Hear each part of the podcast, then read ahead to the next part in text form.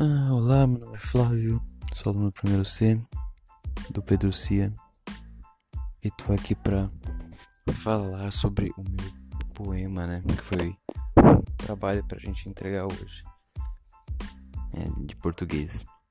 Bom, eu escrevi aqui, a vida progride, momentos novos sempre chegam, mas algo nunca muda. Quem é quem você é? É algo bem simples, bem básico, né? É bem autoexplicativo.